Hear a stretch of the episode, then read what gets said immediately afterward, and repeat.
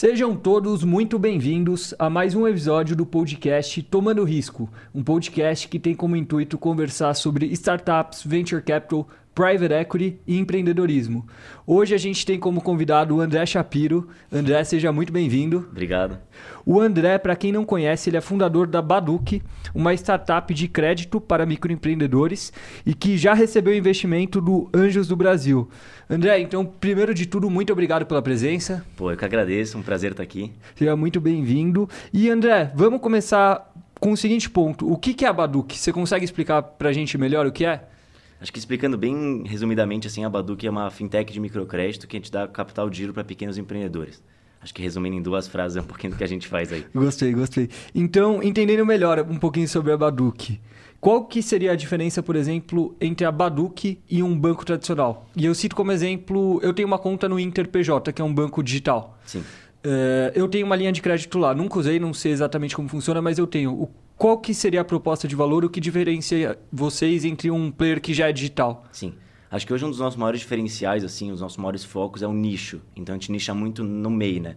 Só que dentro do MEI tem um universo muito grande. Pode ser desde o funcionário PJ, que trabalha numa empresa, até a tia da pipoca, que tem um MEI. A gente foca no pequeno empreendedor. Então, o pequeno empreendedor que acabou de ser regularizado, acabou de abrir um MEI, só que pelo fato de eles não terem muitos dados financeiros, então, pô, hum. quanto tempo atrás que vieram as maquininhas, contas digitais, isso é uma coisa recente. Então, eles não têm muitos dados financeiros e é muito difícil analisar o crédito. Então, eles têm muita dificuldade de conseguir crédito e é para isso que a gente surgiu, para solucionar essa dor de crédito, dar o capital giro para esses pequenos negócios. Não só usarem para comprar mais produto, etc., mas para conseguir crescer e investir nos negócios. Foi isso que a gente surgiu. Entendi. E especificamente quando você fala pequeno empreendedor, vocês de... tem algum tipo de perfil, algum tipo de persona que que acontece mais vezes? Sim, a gente vê muito, no nosso caso, pequenos empreendedores mesmo, só que eles trabalham pelo sustento, assim, é que nem a gente fala, assim, o cara que vende o almoço para comprar janta. Uhum. Então, é o pequeno empreendedor que, meu, tem muita dificuldade com a educação financeira, é, tem muita dificuldade para crescer o um negócio muitas vezes, porque eles não têm muitas fontes de dinheiro, né? O dinheiro é o que sobra no final do mês, ele compra um pouquinho mais, um pouquinho menos de produto. E a gente surgiu com essa, essa dor, assim, um cliente tem uma dor muito grande de, pô, se eu tivesse um capital de dinheiro, eu conseguiria dobrar o meu dinheiro, triplicar, sabe? Comprar mais produto, crescer. Então, é muito do que o Mohamed Yunus em Bangladesh fez, né? Com o microcrédito, enfim, a gente acabou adaptando um pouco. Mas a gente dá a oportunidade, então a gente gera muito impacto social para desenvolver economicamente assim os pequenos negócios. Esse é um pouco do nosso objetivo. Uhum. Então, eu acho que o primeiro ponto interessante que você colocou é a questão do capital de giro, né? Uhum. Porque se você for analisar a fundo, a maior parte das empresas não quebra por falta de lucro, elas Exato. quebram por falta de capital de giro. Que às vezes ela paga a conta hoje, recebe em 30, 60, 90 dias e nesse período, mesmo que ela teve um lucro contábil, né, não entrou o dinheiro Exato. e acaba quebrando. Então faz muito sentido. Então, em resumo, assim, podendo, se eu pudesse sumarizar o que você disse, você atinge um público que, assim, essas grandes plataformas não atingem, que é a pessoa que ainda não tem tanto dado financeiro histórico de crédito. Exato, exato. O nosso foco é no pequeno empreendedor, assim, a gente quer ser os melhores no nicho de pequeno empreendedor, no nicho de MEI. Legal, legal, faz muito sentido. E você tem uma noção de qual que é o tamanho desse mercado no Brasil? Cara, eu acho que esse é um mercado que não para de crescer, né? Principalmente por causa da crise, desemprego. Pô, acho que se não me engano passaram já de 15 ou 20 milhões de MEIs no Brasil. E é um mercado que está vem crescendo 20%, 30% ano a ano, porque as pessoas estão sendo obrigadas a empreender, né? Está tendo muito desemprego, como que eu vou botar comida na mesa, sabe? Então, as pessoas empreendem por necessidade, sabe? Não é... Tem uma diferença muito grande entre um empreendedor que empreende, ah, quero solucionar um problema, é um perfil, e tem um empreendedor brasileiro, um empreendedor raiz, que tem que, sabe, que nem eu falei, vender o almoço para comprar janta, tem que trabalhar para botar comida na mesa, e é a solução que eles têm. Faz sentido. E só uma dúvida que veio na minha cabeça. É, pelo que eu saiba, Uber é PJ, né? Você... Acredito, não, não sei te dizer por certo, assim, mas eu imagino que ah, sim. Eu ia perguntar se vocês também tinham algum tipo de relacionamento sim. com motoristas de aplicativo, essas coisas. Então, o objetivo do nosso crédito, por mais que seja para pequenos negócios, a gente fala que é dinheiro para gerar mais dinheiro, essa é a explicação. Então, assim, se o pequeno empreendedor, pode ser um, a tia que vende milho na rua, a tia que vende, sei lá, bolo no metrô, se ela vai usar esse dinheiro para gerar mais dinheiro, era uma potencial cliente nossa. Uhum, Mas se o cara, legal. por exemplo, quer pegar dinheiro para comprar cerveja, para comprar tênis, sabe, para usar em contas de luz, etc., não é o nosso público, entendeu? A gente pega e dá dinheiro para gerar mais dinheiro. Essa é a nossa explicação. Uhum. Então, eu acho que pelo, assim, pelo que você me explicou, pelo perfil do público que você está buscando, vocês devem provavelmente ter uma taxa de inadimplência muito inferior à média de mercado, né? Depende muito do mês agora, principalmente por causa da pandemia, tá tudo muito louco, assim, né? Tem mês que fecha tudo, tem mês que abre tudo, então depende muito do caso e muito do nicho, né? Dentro do nicho das mês. Entendi. E agora, uma coisa que eu vi pesquisando sobre a empresa, tentando entender melhor, é, eu vi que os empréstimos têm prazo de 30 dias. Eu acho que isso é um negócio bem diferente, bem uhum. inovador. Qual que é o racional disso? Então, acho que para explicar um pouco dos 30 dias, acho que é muito importante explicar como começou a Baduc, né? Então, acho que claro, quando a gente começou com a ideia da Baduc, a gente viu que tinha praticamente um país dentro do Brasil, isso há dois anos atrás, que não tinha nem acesso à conta bancária. E a gente falou, tá, que problema dentro desse problema grande tem a maior dor? E a gente viu que era o pequeno capital para o pequeno empreendedor, assim. Então, a gente começou... Ah, falou, bom, eu e o Matheus, que é meu sócio na GV, a gente começou a desenvolver ideia, etc. E falou, tá, tem uma ideia perfeita, no PowerPoint, no Excel tudo é bonito como que a gente vai testar, como que a gente vai validar. Uhum. E aí veio aquela pergunta clássica, né? Mas como dois caras da GV que estão na faculdade, não têm experiência nenhuma em montar uma instituição financeira, vão sair emprestando dinheiro para um público que muitas instituições financeiras acabam só não emprestando pelo fato de ter um risco muito grande. E a gente falou, tá, nossa única solução é literalmente ir para a rua, ir na Paulista e conversar com os pequenos empreendedores para entender a dor deles, assim, Legal. deles ou delas. Então a gente foi andando na Paulista, conversou com muita gente e chegou em duas empreendedoras, né, que foi o nosso primeiro MVP, assim. Então a Fernanda e a Maria eram duas empreendedoras, elas vendiam um pano lá. E a gente falou, tá, a gente tem uma proposta que a gente quer dar capital dinheiro para vocês. Então a gente quer dar oportunidade de dar crédito para vocês, para vocês crescerem os negócios. Mas em troca o que a gente pede? A gente pede que a gente mantenha contato muito próximo com vocês. Porque a gente quer entender o que, que você quer, sabe? Por que, que você quer pegar dinheiro comigo, que nem você falou, com um banco Inter não, com outra solução não. Assim, como que eu faço o produto ser perfeito para você? Então a gente emprestou com um prazo de 30 dias, que era muito mais para testar. Uhum. E aí a gente foi, meu, passando semana, semana, conversando com elas o dia inteiro como que eu... É, qual seria o melhor prazo, qual seria o melhor modelo, quais valores se encaixam na sua realidade. E a gente foi desenvolvendo e foi entendendo que o prazo de até 30 dias fazia muito sentido. Porque o giro é muito rápido do estoque desses pequenos negócios. É verdade. É então, é verdade. a gente faz até 30 dias porque tem cliente que consegue pagar a gente em duas semanas, em três semanas, em 30 dias, entendeu? Então, o giro é muito rápido e o investimento da Baduc é, é mês a mês. Então, o cliente pode ir renovando, etc. E vai aumentando conforme vai passando o tempo. Faz sentido, muito interessante. Entendeu? E agora, falando assim sobre, especificamente sobre análise de crédito, né? Que eu acho que esse é um dos assuntos uhum. mais difíceis que tem. Eu acho eu lembro quando eu, a gente estava estudando, quando eu trabalhava com Venture Capital, investir numa empresa de crédito, minha cabeça doía tentando entender o modelo de crédito. É, e, e, pelo que eu entendi, você começou a empreender na GV, então você teve que aprender as coisas fazendo mesmo, né?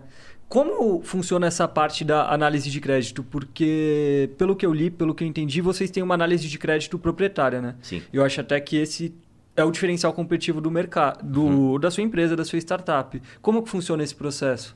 Então, acho que para começar a analisar um público que ninguém consegue analisar, você tem que tentar pensar diferente, né? Assim, acho que, pô, fazer o que todo mundo faz já não dá certo. Isso já todo mundo consegue saber.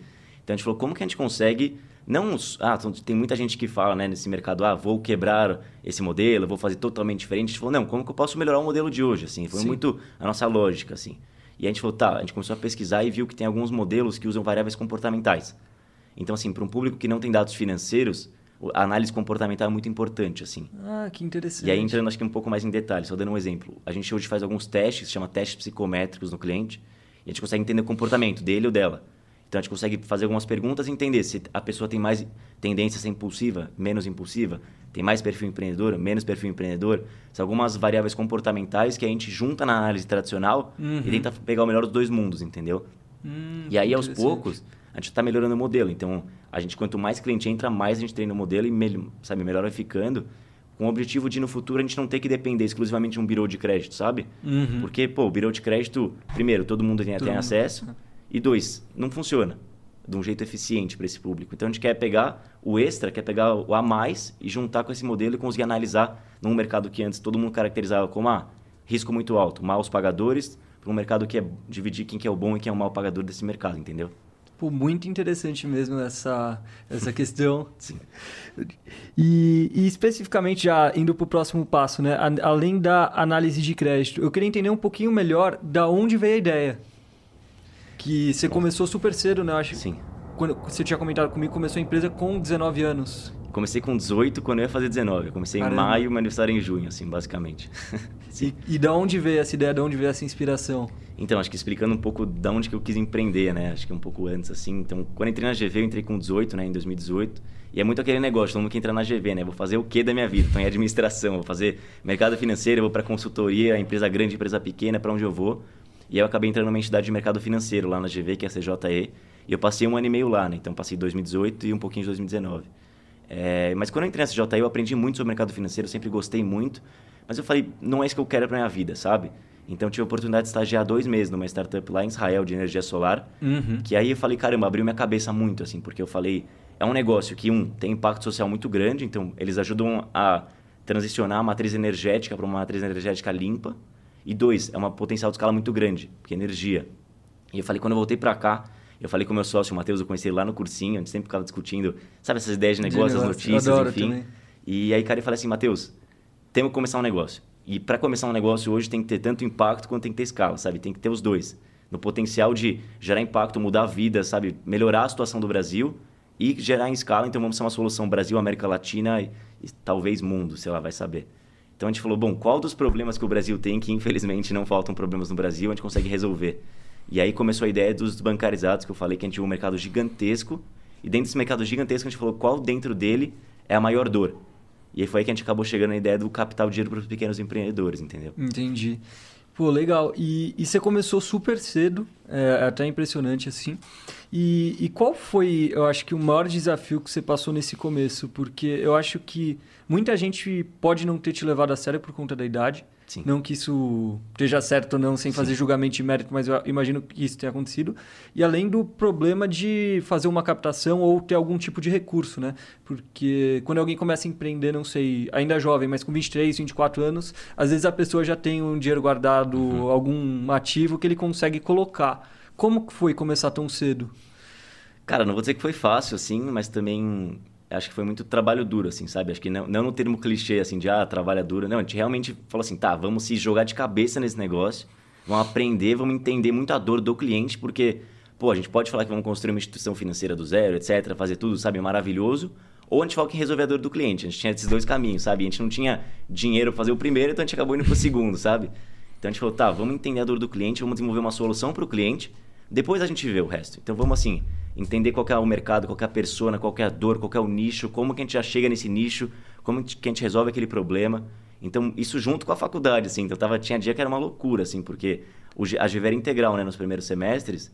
Então, pô, como você sabe, era das 7 às 5. Uhum. Aí, sei lá, tinha reunião das 5 às, sei lá, 7, 8, e aí tinha trabalho para entregar no dia seguinte, mas faz parte, assim, e... Mas acho que é uma curva de aprendizado muito grande, assim, eu me desenvolvi muito, não só como pessoa, mas profissionalmente, assim, sabe? Conheci muita gente, enfim, mas acho que também aí faz parte do dia a dia. Legal, e aí você foi conciliar. Até esse é o ponto que eu ia falar, né? Como você fez para conciliar a GV, que é uma faculdade puxada, Uhum. é integral, com uma startup. E ainda, principalmente no começo, que a faculdade é mais intensiva, como foi essa rotina? Sim. Acho que é muito questão de organização, assim. Acho que é, tudo acontece ao mesmo tempo, né? Então, pô, tem prova, lição, trabalho em grupo, tem atividades, tem startup, tem reunião, tem, sei lá, pitch. Então é muito, acho que questão de se organizar assim mesmo e definir as prioridades, sabe? Tá, qual que é a prioridade que eu tenho para essa semana? São essas, tá bom. Como que eu me organizo para fazer todas, sabe? Uhum. Eu acho que isso foi que me ajudou muito no começo, assim, mas é, é foi com emoção, assim, sabe? Teve dias que foi com emoção. E eu acho que, especificamente falando sobre o começo, que para mim é geralmente a parte que eu mais me interessa, eu acho que é realmente ver as origens das coisas. É, em que momento você percebeu, putz, isso daqui não é só mais uma ideia, isso daqui não é só mais um MVP? Porque quando você começa, principalmente quando é você e um sócio ou você sozinho, parece que o negócio existe na sua cabeça. Em que momento você realmente percebeu que aquilo não existe só na sua cabeça e virou uma empresa de verdade, em que pessoas dependiam daquilo? Sim. Eu acho que assim, o momento foi né, aquele de estalo, assim, foi quando a gente começou o MVP na Paulista, que eu falei com aquelas duas empreendedoras. E a gente, como eu tinha falado antes, a gente estudou muito o modelo de microcrédito tradicional, né? Aquele empréstimo em grupo, etc., ganhou o prêmio Nobel. E a gente adaptou para o Brasil. A gente viu alguns casos que não funcionou o empréstimo em grupo, mas a gente falou assim, qual que é o core desse negócio? É a pressão social. Então a gente mudou um pouco para um modelo de indicação, né? Então as pessoas conseguem se indicar para a plataforma. Então se eu te indico para a plataforma, por exemplo, e você paga em dia, eu ganho um bônus no meu limite. Ah. Se você não paga, trava o meu limite. E a gente falou, tá, vamos testar esse modelo, que nem eu tinha falado, no PowerPoint, na ideia é tudo bonito. Então a gente chegou para aquelas duas empreendedoras, emprestou o dinheiro no final dos 30 dias, elas indicaram para as amigas. Então já a gente começou emprestando com essa mesada. A gente não tinha dinheiro, a gente falou, bom, vamos pegar o dinheiro que a gente tem no bolso, emprestar para elas, vamos testar. Elas assim, pagaram a gente, triplicaram o dinheiro em menos de um mês. Que nem eu tinha Caramba. falado, elas, a gente emprestou acho que 250 reais para cada, elas triplicaram, compraram uma nova barraquinha, começaram a crescer e começaram a indicar para as amigas da Paulista. Foi indicando para as amigas, para as amigas, para as amigas. Do nada, já estava com 40 empreendedores pegando empréstimo com a gente.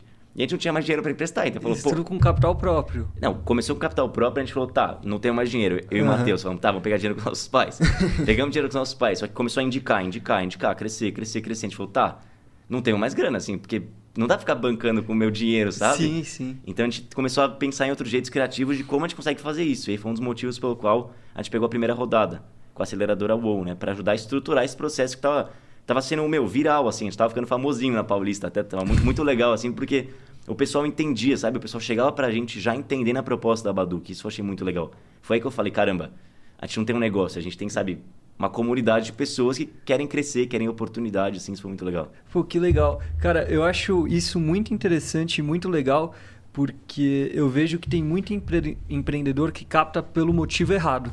Tipo, ah, eu quero um status social, eu quero prova social. E realmente, às vezes, ele não precisa do dinheiro, ele não sabe nem como gastar aquele dinheiro. Mas para mim, o, o caso que você me contou é um exemplo perfeito do que por- você precisa de capital. É tipo, eu tô crescendo, tem pessoas querendo meu produto e eu não tô conseguindo entregar mais por falta de capital. Sim. Então é realmente para acelerar um crescimento e faz sentido. E, e aí você fez esse. recebeu esse investimento da aceleradora, né? E o que, que você acha que mudou desde então? Cara, eu acho que desde que eu recebi esse investimento da aceleradora mudou não só a questão do dinheiro, óbvio, o dinheiro ajudou muito, mas a questão de redes, assim. Então a aceleradora abriu muita porta, né? Então, pô, a Liga de Empreendedores da GV abriu muita porta, a G Ventures abriu muita porta, a aceleradora abriu muita porta. E aí, pô, como a gente é muito jovem, assim, a gente não tem todas as experiências que as pessoas costumam ter, sabe? Então, eu sempre tento me cercar das melhores pessoas de cada área, assim. Então, pô, preciso de alguém para crédito, vou tentar falar com a melhor pessoa de crédito possível que eu consigo chegar para aprender com essa pessoa. Tech, mesma coisa. Marketing, mesma coisa, sabe? Eu sempre tento me cercar de pessoas muito boas para me ajudar nas decisões, sabe? Porque tem decisões que para mim é muito difícil Com saber, mas certeza. para essas pessoas é- parece óbvio, sabe? Pô, como assim? Óbvio que faz isso. Eu falo assim, caramba, não sabia, sabe? Então isso é muito legal, me ajuda muito até hoje, inclusive. Uhum. E especificamente sobre esse momento, até voltando um pouco, como que foi essa primeira rodada de investimento? Você tinha o, o seu projeto validado, você mostrou os números, Sim. como que foi- foram as conversas? A gente foi na aceleradora WOW, né? Então a gente conheceu eles lá em Lisboa, no Web Summit, a gente foi em 2019 é, apresentar lá em Lisboa, foi um animal assim experiência. E a gente conheceu o pessoal da aceleradora lá, o Felipe, que é, faz parte do time da aceleradora, fomos mantendo contato, etc. O pessoal da G-Ventures também recomendou eles. E aí a gente foi mantendo contato, foi fazendo os primeiros empréstimos, foi rodando, que nem eu falei, começou a indicar, indicar, indicar, a gente falou, bom, precisamos de alguém para ajudar a gente, né? E aí quando a gente foi falar com a WOW, a gente apresentou meio que a ideia e falou, pessoal, essa é a situação, temos X pessoas querendo empréstimo, não conseguimos dar conta, precisamos profissionalizar o negócio, porque tava literalmente eu e o Matheus, nosso Whats pessoal, falando com a galera, sabe? Tipo, então a gente falou, tá, isso dá pra fazer? Dá, mas até um ponto, sabe? Assim, porque Precisa ter escala. precisa organizar, precisa ter escala, exato. Então a gente chegou pra Wolf, explicou essa ideia, eles falaram, faz sentido, e aí entramos pra eles, assim, eles aportaram na gente e, começamos uma parceria. Que legal. E quantos anos você tinha quando você fez isso? Cara, quando eu fechei a rodada com a WoW, eu tinha.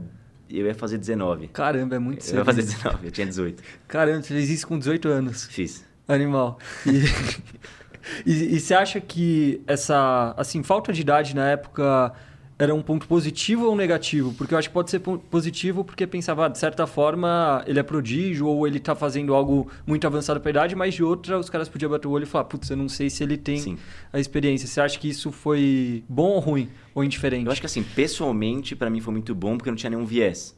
Então, Hum. na questão de crédito, por exemplo, hoje existe um padrão de mercado para dar crédito, sabe? Existe um modelo padrão para dar crédito, existem boas práticas padrões para dar crédito, por mais que existam boas práticas padrões mesmo que a gente usa também.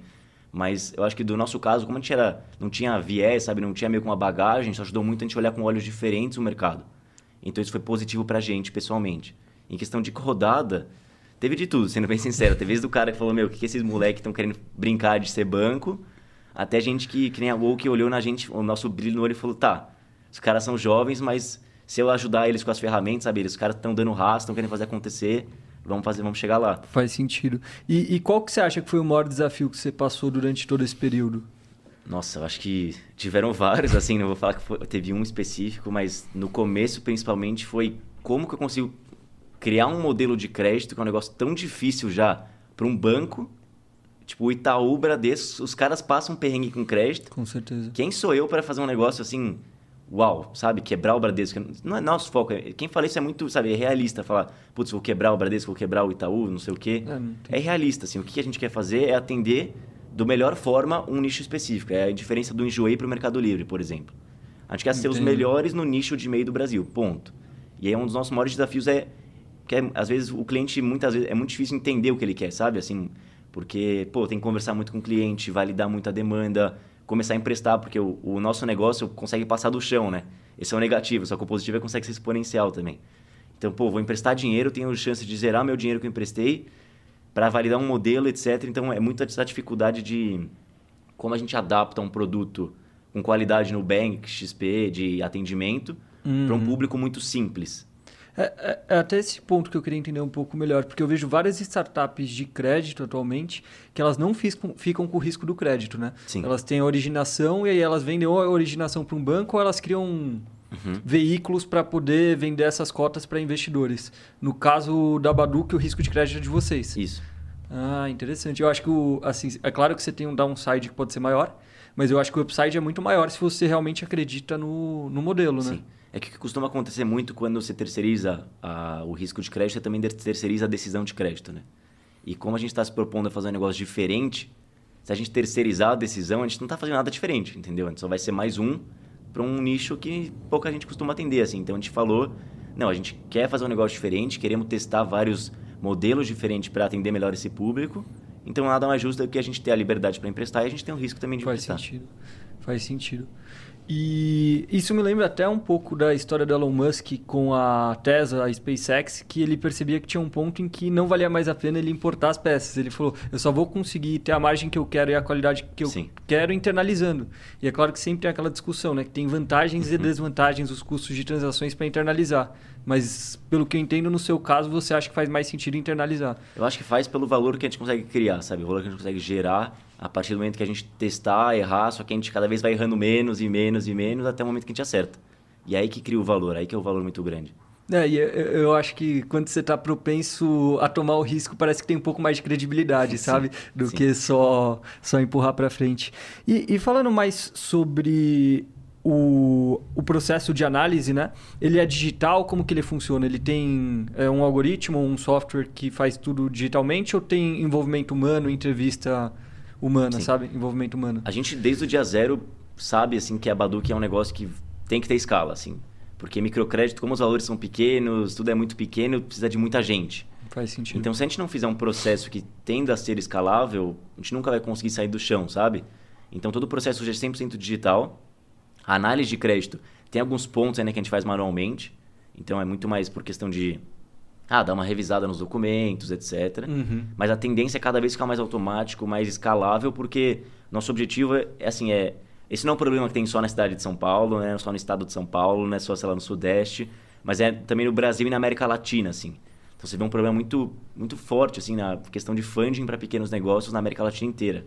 E aí Sim. o nosso objetivo de longo prazo, assim, é ser uma solução que seja mais do que dinheiro, sabe? Porque, pô, você deve estar vendo aí, deve- hoje dinheiro está virando commodity, né? Todo mundo dá dinheiro. Mas quantos realmente agregam valor sobre o dinheiro, sabe? Então, essa é a nossa pergunta, o nosso questionamento diário, assim, de o que, que a gente faz para agregar mais valor do que só dar dinheiro para o pequeno empreendedor e aparecer, no nosso caso, daqui a 30 dias e falar, quero meu dinheiro. Sabe? Como que a gente agrega valor, assim? É muito nesse, nesse sentido de... Por isso que a gente conversa com o cliente, Entendi. tenta entender quais produtos vale a pena agregar, o que, que vale a pena mudar. Porque não necessariamente você precisa construir um foguete para satisfazer a necessidade do cliente, sabe? Pode ser coisa simples também. Então, por isso que quem que decide é o cliente, não é você, sabe? Isso é um erro que eu vejo muita gente fazer, de fazer suposições, suposições, suposições, enquanto a necessidade do cliente pode ser um negócio extremamente simples que é só resolver em dois segundos, assim, sabe? Uhum. Não que seja sempre isso, óbvio. Pô, legal. É, dá pra ver que você se importa bastante com o produto, assim, na minha visão, até parece que é a sua prioridade número um, né? Porque eu acho que não adianta você escalar, sei lá, lançar um foguete sem o foguete tá bom. Então eu tô vendo que você tá se preocupando bastante com o produto agora para conseguir escalar quando você tiver, assim, escalar cada vez mais conforme mais informação você tiver. E até esse ponto que eu quero pegar é um pouco do endgame da visão de longo prazo da empresa. O que, que você acha? Eu gostei muito da sua afirmação inicial, né? Que você acha que esse mercado é grande, é bom e não é atendido, mas você pretende ficar só nesse mercado? Você acha que tem oportunidades em outros setores? Porque tem bastante já startups de crédito, geralmente em nichos específicos, né? É, crédito sem garantia, crédito com um veículo como garantia. O que, que onde você vê você se posicionando no longo prazo e por quê? No longo prazo, assim, a gente vê muito a gente solucionando as dores do pequeno empreendedor mesmo, assim. Mas quando eu falo pequeno empreendedor, eu falo a meia, assim, porque hoje tem a PME, né? A PME que é 90% das empresas do Brasil. Hum. A gente foca no nicho das MEIs, assim, que são algumas, algo em torno de 15 milhões, 15, 20, sei lá, por aí. Então, nosso objetivo de longo prazo é, é que nem eu falei, agregar mais valor do que o dinheiro. Porque a tendência é o diferencial das coisas estão ficando cada vez mais marca e menos operacional, sabe? Hoje em dia, pô, qual que é o diferencial bruto, assim, do Nubank para o C6, para o, sabe, um neon da vida? É muito a questão de marca, assim, é quanto a valor agrega, assim. Óbvio que existem diferenças entre cada um deles, lógico, mas o que pega hoje em dia é a marca. E a gente quer se consolidar como a marca que, quando o pequeno empreendedor falar, pensar assim, ah, que nem quando você pensa em investimentos, fala XP, banco digital, você fala Nubank, C6, a gente quer que o pequeno empreendedor fale microcrédito, Baduc. E como você acha que você consegue fazer isso? Eu acho agregando valor, sinceramente. Eu acho que não vejo outro motivo para o pequeno empreendedor falar ah, Baduc, etc., além de agregar valor e resolver a dor dele, assim, sabe? De entender muito qual que é o público que a gente está atendendo, qual a melhor forma que a gente pode atender eles. Sabe, óbvio, atender rápido, atender bem, mas agregar valor, entendeu? Resolver o problema deles. Eu acho que isso a gente vê com os nossos clientes, assim, uma vez que eles entendem a nossa proposta, eles ficam. Legal. Eles falam, caramba, faz sentido para mim, faz sentido para o meu negócio, eu estou crescendo no meu negócio, sabe? Estou gerando mais renda para mim, para minha família, para o meu negócio. Eu gosto da Baduc. E essa essa sensação que a gente quer passar para o Brasil inteiro.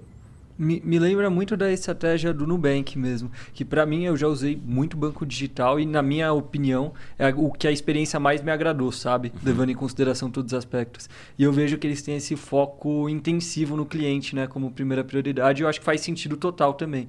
Eu acho que você tem um desafio grande pela frente, que assim, a parte da escala no mercado de crédito uhum. via mídia paga tem bastante concorrência, mas eu acho que se você tiver um produto bom, a coisa vai escalar naturalmente, às vezes sem nem ter que investir tanto em mídia paga.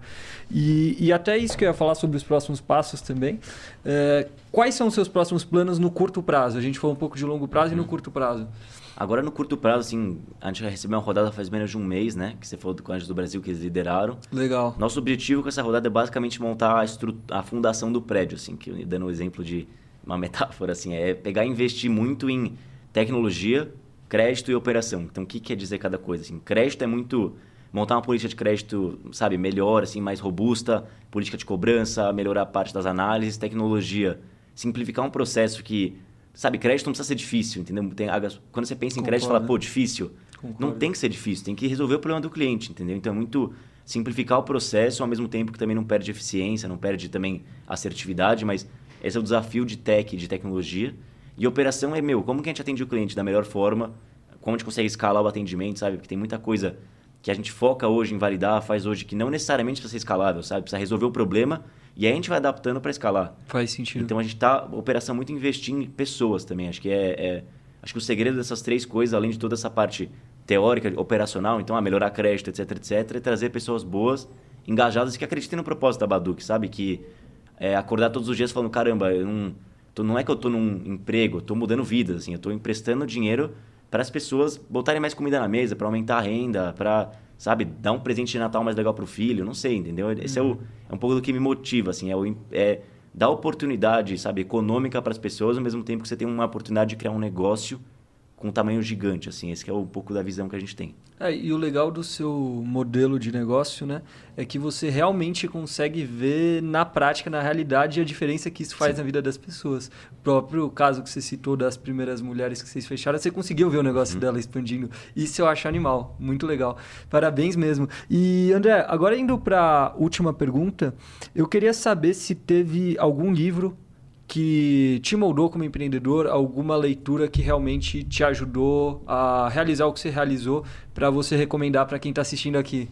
Cara, tem vários livros assim que eu recomendo. É, tem especificamente assim quem para quem está querendo empreender, né? Aí acho que tem a parte do livro da cultura da Netflix. Eu acho que é um negócio é. absurdo assim. Muito o cara bom. conseguiu fazer um negócio que é totalmente contraintuitivo, né? Então você dá literalmente 100% de liberdade para as pessoas e elas entregam mais assim. Fala caramba Então, um pouco do negócio que eu tento fazer na Baduque com pessoas que está conversar de... É, porque depende muito das pessoas nessa parte de cultura, mas eu acho que em questão, assim... Eu acho que para começar uma empresa que dá certo, você tem que ter as pessoas certas, sabe? Não adianta Sem nada dúvida. você ter a ideia perfeita, o modelo perfeito, só que ter pessoas não engajadas, pessoas que nem acreditam no seu propósito. Então é muito formar uma cultura forte, porque é aquela frase clichê, né? Uma cultura come estratégia no café da manhã, assim. Então, tipo, é muito ter um negócio forte, ter uma visão de longo prazo, o pessoal engajado então, se for para recomendar um livro, eu recomendo esse. Boa. Legal, André. André, gostaria de dizer do meu lado, cara, parabéns. Eu acho muito legal ver, assim, um jovem tão engajado, começou tão cedo e que tem um projeto que é tão legal e tem aí o potencial para impactar milhões de pessoas no Brasil. E eu acho que realmente é um negócio que tem um propósito muito bacana, muito bacana mesmo. Gostei de ouvir sobre a sua história, gostei de ouvir sobre a Baduque e desejo todo o sucesso do mundo aí para vocês. Pô, muito obrigado, muito obrigado. Boa.